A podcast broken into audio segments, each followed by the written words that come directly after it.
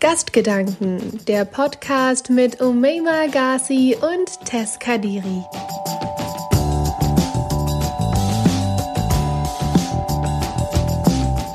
Das Kopftuch ist meiner Meinung nach ein Zeichen der Unterwerfung von Frauen. Ein Produkt der politischen Islamisierung, die Flagge des Scharia-Islam. Das ist ein Zitat von Alice Schwarzer und weil das Thema nun mal so sehr gesplittet ist, was die Meinung angeht, hier noch eine weitere Meinung, ein weiteres Zitat. Beim beschlossenen Kopftuchverbot in Volksschulen geht es in Wahrheit gar nicht um den Schutz von Mädchen. Das Kopftuchverbot ist das Symbol einer beispiellosen Hetzkampagne gegenüber unseren muslimischen Mitbürgern. Das ist ein Zitat von Martha Bissmann, die während ihrer Rede ein Kopftuch auszieht und unter anderem das hier äußert. Ja, ich glaube, die meisten haben es erraten können. Ja, es war, glaube ich, auch nicht so schwer. Heute geht es unter anderem um das Kopftuch, aber nicht nur, denn unter dem Kopftuch ist eine noch viel coolere, krassere Persönlichkeit und zwar Bara'a Bulat. Das ist der Gast der heutigen Interviewfolge. Mit ihr habe ich mich unterhalten. Sie ist nicht nur Mutter, Model und arbeitet nebenbei. Nein, sie ist auch Netzaktivistin.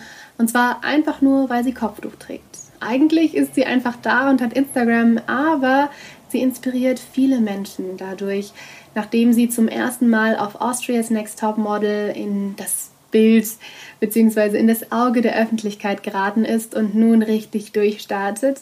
Mit ihrem Kopftuch ist sie vielen ein Dorn im Auge und Darum soll es unter anderem heute auch gehen, aber vorher soll es halt vor allem um sie gehen, denn sie ist ziemlich witzig und sehr charmant. Deswegen wollen wir sie jetzt erstmal kennenlernen. Und zwar mit unserem typischen Spiel, und zwar das Buchstabierspiel. Es ist ziemlich easy. Der Gast hat einen Namen, wie jeder, und diesen Namen nehmen wir uns und picken Buchstabe für Buchstabe ein Wort raus. Also Bara'a wird gleich für jeden einzelnen ihrer Buchstaben B-A-R-A-A, so schreibt man ihren Namen, wird sie uns ein Adjektiv, ein Nomen oder irgendein Wort nennen, was sie beschreibt.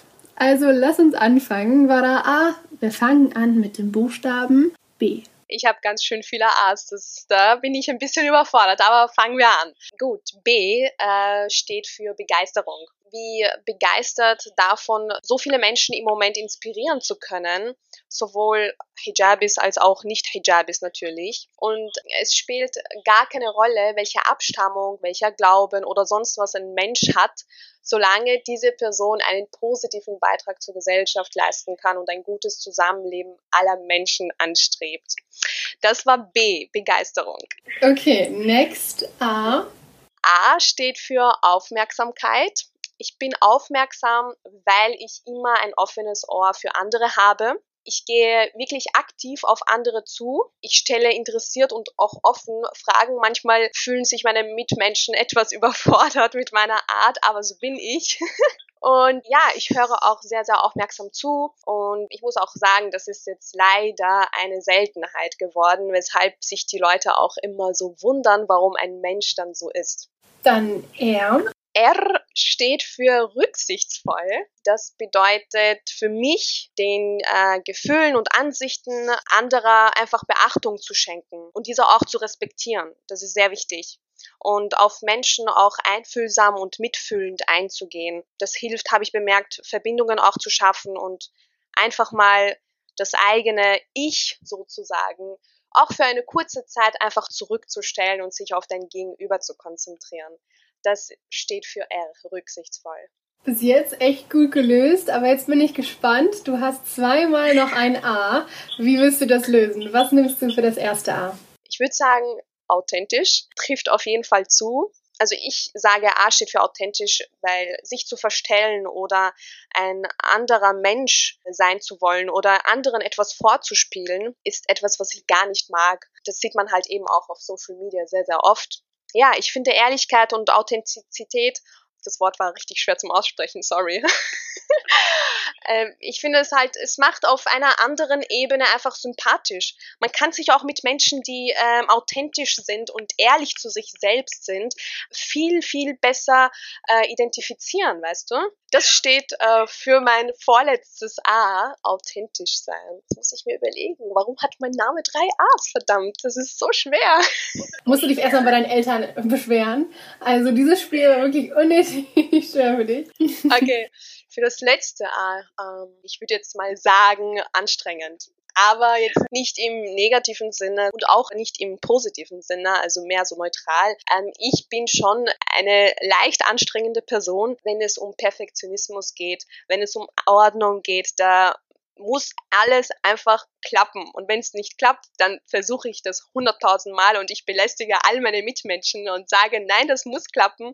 Und auf dieser Weise bin ich dann mehr oder weniger anstrengend. Ja, immerhin bist du ehrlich. Das kann man auf jeden Fall nicht absprechen. Baraa, wir haben also hier gerade einen authentischen, einen begeisterten und einen interessierten Menschen, also du hörst zu, hast du gesagt, vor uns.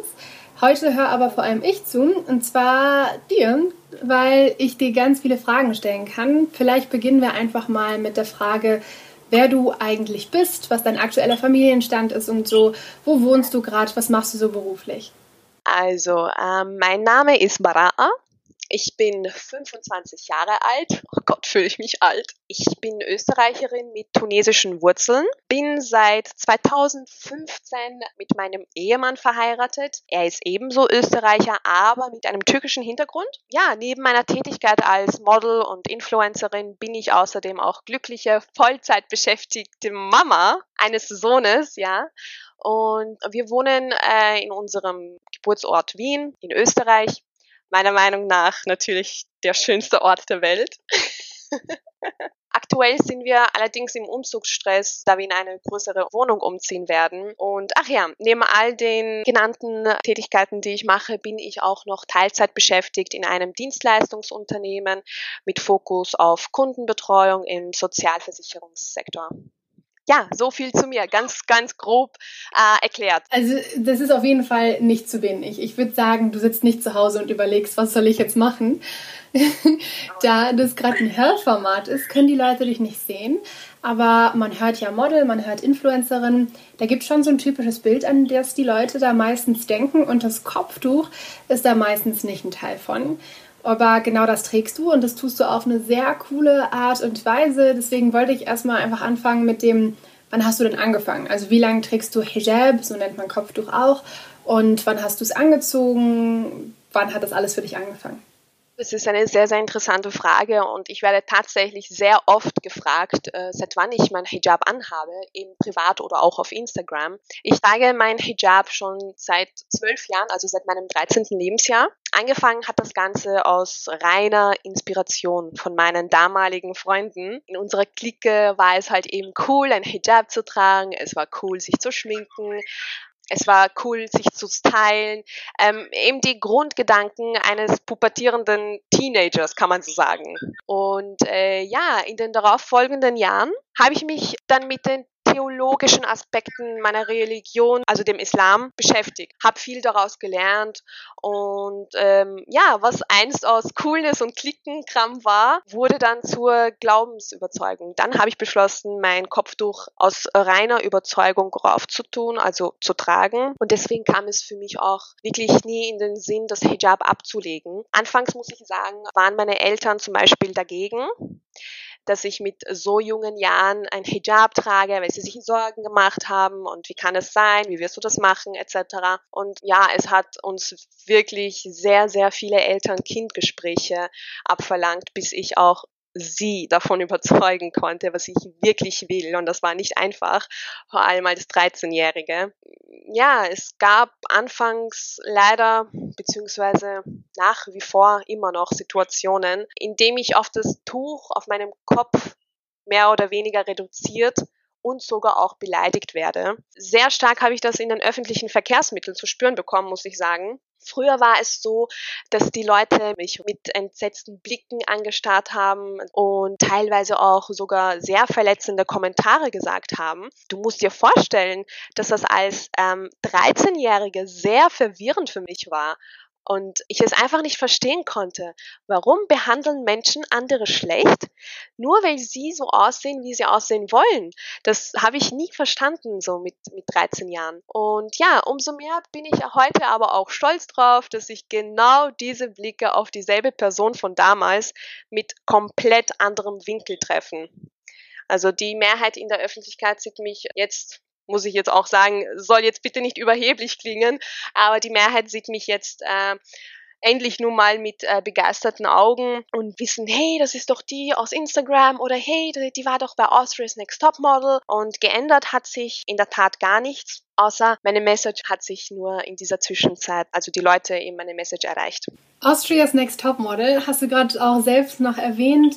Das war schon ein krasser Schritt für dich, glaube ich. Also vor allem auch für Austria's Next Top Model. Also wir in Deutschland hatten noch kein Hijabi-Model und dabei ist GNTM, also Germany's Next Top Model, ein schon sehr weit verbreitetes Format, vor allem für junge Mädchen. Also wenn man hier jemanden selbstbewusst machen möchte, dann macht man es damit und das versucht man momentan auch so mit ja, ich sag mal in Anführungszeichen Curvy Models. Ob man es curvy findet, kann man dann ja selbst entscheiden. Und ähm, mit so anderen Gruppen, ein Kopftuchmodel gab es ja noch nicht. Aber wie war das denn? Also denkst du, dass die Modebranche mit dem Hijab vereinbar ist? Und wenn ja, wie? Und wenn nein, warum nicht? Ich muss sagen, Natürlich. Ähm, also Social Media hat in den letzten Jahren so stark dazu beigetragen. Vor einigen Jahren zum Beispiel, als namenhafte Supermodels wie Halima Aiden plötzlich in den Medien präsent waren oder internationale angesehene Modezeitschriften wie ähm, Vogue oder Harper's Bazaar plötzlich angefangen haben, auch Models mit Hijab auf das Titelblatt zu setzen, begann in mir so der Funke, der dann im Laufe der Zeit zur Flamme entfacht ist na, Spaß beiseite. Es ist auf jeden Fall kombinierbar. Also viele werden jetzt sagen, nein, es geht nicht allein aus religiöser Sicht oder eben in einer mehrheitlich nicht muslimischen Gesellschaft ist es auch nicht kombinierbar, aber auf jeden Fall ist es kombinierbar, weil äh, im Laufe meines äh, Werdegangs entdeckte ich die Vielfältigkeit der Fashionwelt und dass auch Diversität ganz, ganz groß geschrieben wird in der Modewelt. Somit habe ich dann aktiv angestrebt, nicht mich mit dem Kleidungsstil, sondern mein Kleidungsstil mit mir anzupassen. Also umgekehrt. Und ich habe halt im Laufe der Zeit einen bestimmten Grundsatz, an dem ich bis heute auch noch festhalte. Und dieser lautet, du bist nicht eingeschränkt in deiner Kleidung und musst auf nichts verzichten, nur weil du eine Hijabi trägst. Vielmehr hast du sogar mehr Möglichkeiten und daran glaube ich bis heute. Deswegen sage ich, es ist auf jeden Fall kombinierbar. Das sind definitiv die Worte einer Trendsetterin. Also die Mode passt sich nicht dir an, du, äh, du passt dich nicht der Mode an, die Mode passt sich dir an. Cooles Konzept, also definitiv, ich würde sagen, schon beneidenswert, diese Meinung haben zu können.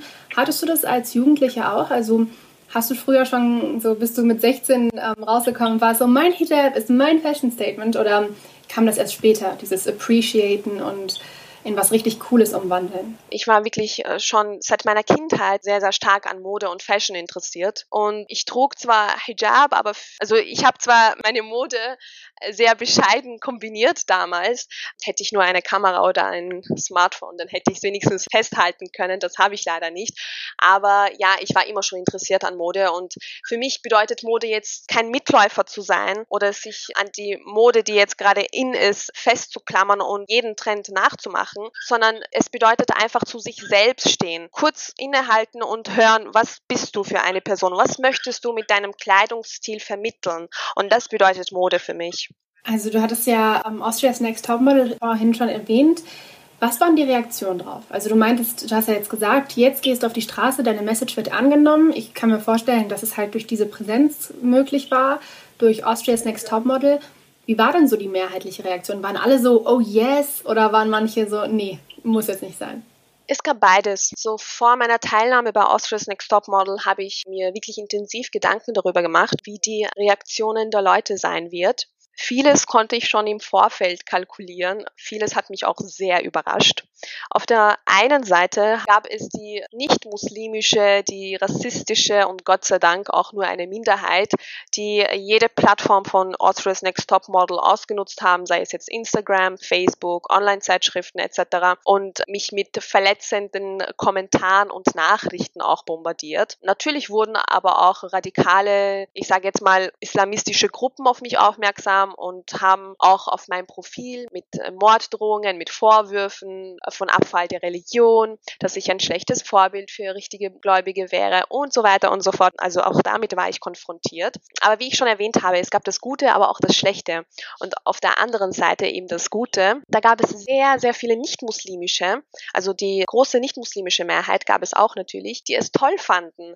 Mich haben auf Instagram, ich übertreibe nicht, wenn ich sage, tausende Nachrichten von Glückwünschen Menschen bis zu Mutzusprüchen erreicht. Und ich war so dankbar dafür und das gab mir auch Mut, denn das war das erste Mal, dass ich ein wenig Bekanntheit erlangt habe und einem Hate-Storm standhalten konnte. Ich bin bis heute noch dankbar dafür, für die ganzen Nachrichten, die mich getroffen haben und mich wirklich gestärkt haben. Und dann gibt es auch natürlich die muslimische Mehrheit, also die große muslimische Mehrheit, die es auch toll fanden, dass jemand mit Hijab den Mut aufbringt, um bei so einer Show mitzumachen. Sie fühlten sich vertreten durch mich, kann ich mal sagen, fanden Mut. Sowas macht einen natürlich sehr glücklich, wenn ich behaupten kann, dass ich als starkes Role Model für Mädchen auftreten kann, die viel Kritik oder manchmal auch Diskriminierung ertragen müssen. Einige dieser Mädchen hatten mir sogar lange nach der Ausstrahlung von Austria's Next Top Model geschrieben, dass ihr Selbstbewusstsein stärker geworden ist und dass sie viel sicherer durchs Leben gehen. Und ähm, ja, was kann es denn Schöneres für mich geben, als Menschen solche positiven Vibes mitgeben zu können? Also wie gesagt, es gab Gutes und auch Schlechtes, wie überall im Leben.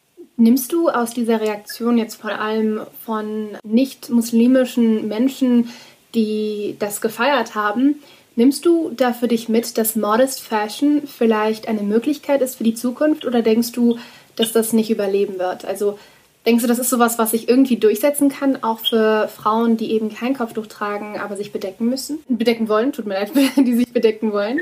Also ich denke schon natürlich, dass Modest Fashion sehr, sehr lange erhalten bleibt. Wie bereits erwähnt vorhin, Modest Fashion Markt gibt es auch in vielen Ländern auf dieser Welt, wo immer mehr mit diesem Trend auch gearbeitet wird, sei es jetzt Muslime oder auch Nicht-Muslime. Und im Hinblick auf Europa zum Beispiel ist die Entwicklung leider sehr langsam, finde ich jetzt. Aber es stimmt schon, dass durch äh, Social Media und den Beitrag von Modest Fashion Influencern ist es schon deutlich zu erkennen, dass Hijab Fashion und Modest Fashion immer mehr Fuß fassen. Das ist auch gut so, finde ich. Da ich ja selbst auch direkt von der Materie betroffen bin, erkenne ich ja ein immer größer werdendes Interesse auch hier bei uns in Österreich und auch Deutschland. Und deswegen bin ich davon überzeugt, dass Modest Fashion sicher nicht irgendwann mal absterben wird sozusagen, sondern nur noch größer wird. Das stimmt. Also ich persönlich habe bei Freundinnen oder Familie, wo Kopftuch getragen wird, früher vor allem gesehen, wie krass es ist, dass die fashionable angezogen sind, weil man wirklich halt zehn Läden durchsuchen musste und da war ein Outfit, was irgendwie gepasst hat. Und dann haben die es irgendwie hingekriegt, so ein Outfit hinzukriegen. Da war ich immer so, wow, Props. Also das war nicht easy und das sieht toll aus. Was denkst du, macht denn das Kopftuch deiner Meinung nach zum Fashion Statement? Also das ist immer wieder angedeutet, dass es für dich dein Statement geworden ist. Hier sollte man vielleicht kurz erklären zum Kopftuch. Da gehört theoretisch auch das Bedecken des Körpers dazu. Viele definieren das natürlich für sich. Aber ich glaube, Bara'a meint auch, dass der, die Kleidung angemessen ist, beziehungsweise dass die Kleidung genauso wie die Haare bedeckt äh, sind, auch den Rest bedecken. Also was genau macht dieses Kopftuch, dieses Hijab, diese Bedeckung des Körpers und der Haare, deiner Meinung nach zum Fashion Statement? Also äh, Hijab ist für mich sowohl ein Statement des Glaubens als auch ein Statement für mein Fashion-Bewusstsein. Und es gibt den Hijab in unzähligen Variationen und Farben, fast mit allen erdenklichen Kleidungen und Accessoires, während zum Beispiel viele Frauen sich Gedanken darüber machen, ob die Farben ihres Oberteils und die der Schuhe und Tasche passen, hat eine Hijabi ein Level up und setzt einen oben drauf mit der Kombination der Farben des Hijabs zum restlichen Outfits. Und ja, ist schon sehr, sehr viel, also sehr vielfältig. Deswegen ist es ein Statement des Glaubens, aber auch ein Statement für das Fashion-Bewusstsein. Nice, ja, okay, das verstehe ich. Also das ist das stimmt. Level up, also das ist Fashion, aber ein paar, ein paar Levels drüber. Stell dir mal vor, du triffst jetzt ein junges Mädchen, das sich unsicher ist, ob sie Kopftuch tragen möchte, beziehungsweise ob sie es soll. Also sie hat sich genauso wie du als junges Mädchen gedacht, hey, ich mache das. In manchen Ländern ist es ja mittlerweile verboten, dass man mit in so jungem Alter Kopftuch trägt. Aber in so einer Gesellschaft, in der es tendenziell entweder verboten oder nicht gerne gesehen wird, du hast ja gesagt, du hast viel Diskriminierung erlebt, was würdest du ihr in so einer Gesellschaft sagen? Was rätst du ihr und was denkst du, sollten ihre ersten Schritte Richtung Hijab sein? Ich muss dir ehrlich sagen, es gab schon tatsächlich mal einen ähnlichen Vorfall. Mir hat mal ein junges Mädchen per Direktnachricht auf Instagram geschrieben und hat mir genau diese Situation geschildert, die du gerade eben gefragt hast. Das erste, zu das ich sie ermutige, ist, tatsächlich zu erkennen, was sie wirklich will, weil viele wissen gar nicht, was sie wollen. Viele bedecken sich, ohne zu wissen, was sie wirklich wollen. Deswegen ist es mein erster Schritt und ob das Tragen des Hijabs ihr Wille ist oder ob sie dazu gezwungen wird, sollte das Letztere ihrem Willen entsprechen, rate ich ihr zum Beispiel selbstverständlich davon ab und das vernünftige Gespräch mit der zwingenden Instanz aufzusuchen. Und äh, wenn diese auch nicht hilft, dann äh, ermutige ich sie, Anlaufstellen für Krisenbewältigungen hinzugehen. Wenn sie meine Unterstützung dabei braucht, sollte sie sich dann auch bei mir melden. Aber dieses Mädchen war vollkommen davon überzeugt, Hijab zu tragen. Somit habe ich ihr ans Herz gelegt, sich von niemandem unterkriegen zu lassen. Ganz wichtig. Und dass sie trotz ihres Hijabs alles erreichen kann, was sie will. Und sie soll sich auch niemals, niemals, niemals in die Opferrolle versetzen lassen und immer gerade dafür stehen, dass sie ein Hijab anhat wenn es ihr am Anfang zum Beispiel schwerfällt, habe ich ihr empfohlen, zunächst nur im geschlossenen Familienkreis das Hijab zu tragen, weil ein radikales immer Kopftuch tragen kann auch manchmal kontraproduktiv gegen das eigene Selbstbewusstsein sein. Das ist ja auch klar. Man kann ja nicht von 0 auf 100 steigen. Deswegen Step by Step soll sie sich trauen, in verschiedenen Situationen mal das Kopftuch auszuprobieren und dann mal ohne Kopftuch, vielleicht dann zuerst mal einen Turban anziehen und dann vom Turban dann zum Hijab. Also wirklich Step by Step ganz vorsichtig damit umgehen, sich selbst daran gewöhnen und auch die Familie und die Mitmenschen um sie herum. Und ja, im Laufe der Zeit entwickelt sich dann sowieso ein bestimmtes äh, Identitätsbewusstsein mit dem Kopftuch. Also ganz easy, es braucht aber wirklich Geduld, es braucht Zeit und äh, das geht nicht von 0 auf 100. Also da muss man wirklich schön und langsam an die Sache rangehen. Das würde ich ihr ans Herz legen. Also eine richtige Lebensumstellung ist es auf jeden Fall. Man muss da, genau. verstehe schon, man muss da sich langsam dran tasten. Viele Leute sehen diese Lebensumstellung aber sehr kritisch. Und viele verstehen einfach nicht. Also ich persönlich trage zwar kein Kopftuch, aber ich habe auch oft Gespräche mitbekommen oder Diskussionen erleben müssen oder auch daran teilgenommen, wo Leute nicht wirklich verstehen, warum das Kopftuch eine Wahl sein kann. Also viele Menschen möchten zum Beispiel hier in Deutschland, sicherlich auch in Österreich, verstehen, warum Menschen das überhaupt machen und inwiefern ist eine Frau nicht unterdrückt. Und ich würde zum Beispiel gerne von dir wissen, wie gehst du damit um und was sagst du solchen Menschen? Also wie argumentierst du da und wie reagierst du darauf? Ich äh, weiß, wovon du sprichst. Es gibt tatsächlich Leute, die einfach nicht akzeptieren wollen, dass eine Frau aus freiem Willen sich dazu entscheidet, zu bedecken. Leider gibt es das sehr oft in unserer Gesellschaft und es gibt auch einige, die werden tatsächlich regelmäßig damit konfrontiert, wie zum Beispiel eben im Beruf, in der Schule, Uni etc. Und ich finde es leider sehr traurig, dass zum Beispiel in gewissen, ich sage jetzt mal Berufen, ich spreche jetzt von den Berufen, dass das Kopftuch verboten wird. Weil meiner Meinung nach ist die Kompetenz zum Beispiel und die Fähigkeit einer Person viel ausschlaggebender in einem Beruf, als was die Person auf dem Kopf trägt. Und die Gesellschaft, vor allem die Politik, sollte aufhören, an Symbolen und Zeichen herumzuhacken, als wären das tatsächlich unsere Probleme im 21. Jahrhundert. Weil mir stellt sich oft die Frage, eine Frau mit Kopftuch die einen ausgezeichneten Diplom zum Beispiel in Rechtswissenschaften hat, sagen wir mal. Ist sie weniger qualifiziert als eine Person ohne Kopftuch?